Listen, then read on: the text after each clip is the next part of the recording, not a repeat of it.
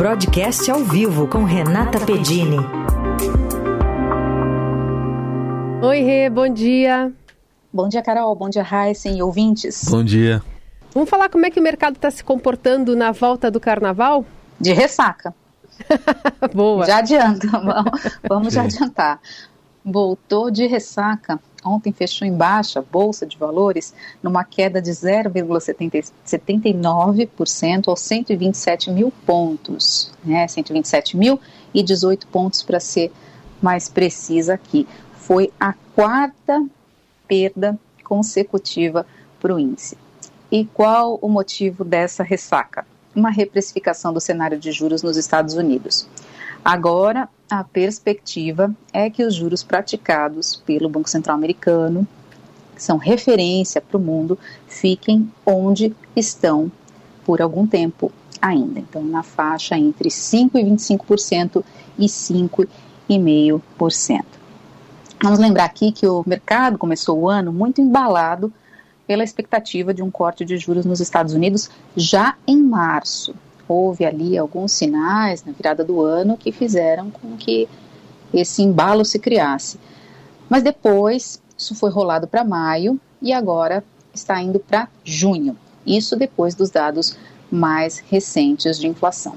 Então, na terça-feira, quando a B3 estava fechada, os investidores de folga, ali curtindo o carnaval, o CPI, que é a sigla para o Índice de Preços Americanos, é, Índice de Preços ao Consumidor Americano, revelou uma inflação mais forte do que o esperado e deu um susto. A taxa foi de 0,3% contra uma expectativa de 0,2%. Até aí parece pouca coisa, mas na comparação anual, se a gente for olhar, o resultado foi 3,1%, que está bem acima da meta, que é de 2%. Então, o que, que estão dizendo os analistas? Né? Já vinham com essa preocupação, com essa percepção. A avaliação é de que essa última milha, como eles chamam, ou um último degrau de desinflação, pode ser mesmo mais difícil. Lembrando, a inflação lá nos Estados Unidos já chegou ao pico de 9%, a gente está então ao redor de 3%, e a meta é 2%. Esse último degrau é cair de 3% para 2%. Então, uma preocupação especial aqui com o núcleo da inflação que contempla, contempla aí, principalmente a parte de serviços, que foram aqueles que aqueceram depois da, da pandemia. Né? O, o, o Rê, agora com essa perspectiva de queda só em junho, né, lá na, infla, na inflação, não, nos juros americanos, o que, que isso impacta para o Brasil, por exemplo, é, os juros mais atrativos lá atraindo mais investidores?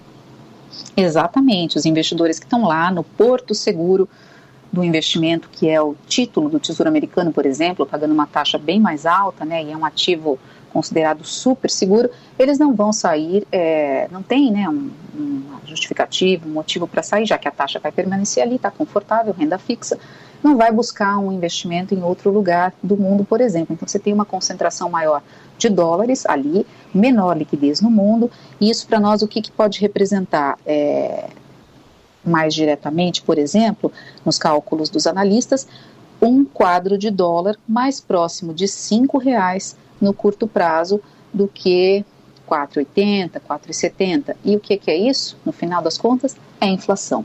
Então, ontem, ao mesmo tempo que a bolsa caiu, o dólar subiu, fechou a R$ 4,97. Se for para 5, eh, tem essa pressão inflacionária. E aí, no limite, claro, a situação leva em conta uma série de fatores, mas no limite pode fazer com que o Banco Central nosso aqui pause o ciclo de corte da Selic antes do esperado.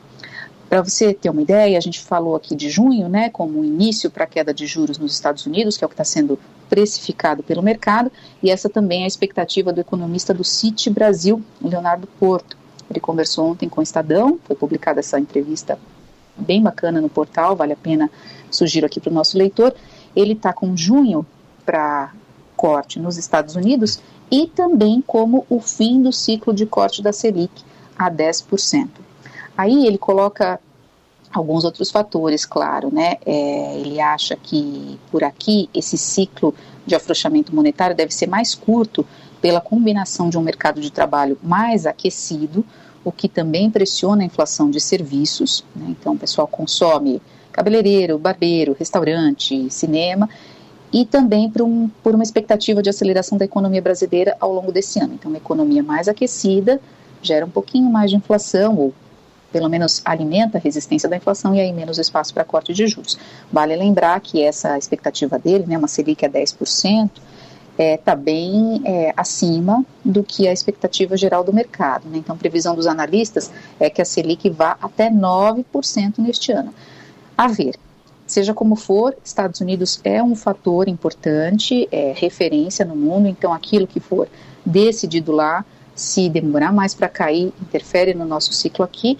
Então, é para lá que as atenções se voltam, principalmente porque a gente começa essa semana que é mais curta, né, por causa do carnaval, já começamos ontem, com uma agenda mais fraca, mais esvaziada. Então, hoje as atenções estão numa série de dados econômicos dos Estados Unidos, tem para hoje na agenda vendas no varejo, produção industrial e tem também comentários de dirigentes do Banco Central Americano. Eles falam em eventos ao longo do dia, uma palestra aqui, o outro num evento ali, e todas essas afirmações são sinais, são pistas daquilo que os dirigentes podem decidir para frente, né? Então é mais uma rodada de informações que pode mexer com as expectativas por lá e por tabela com os negócios por aqui. Boa. De olho lá, de olho aqui. Obrigada, Rê. Até semana que vem. Até semana que vem.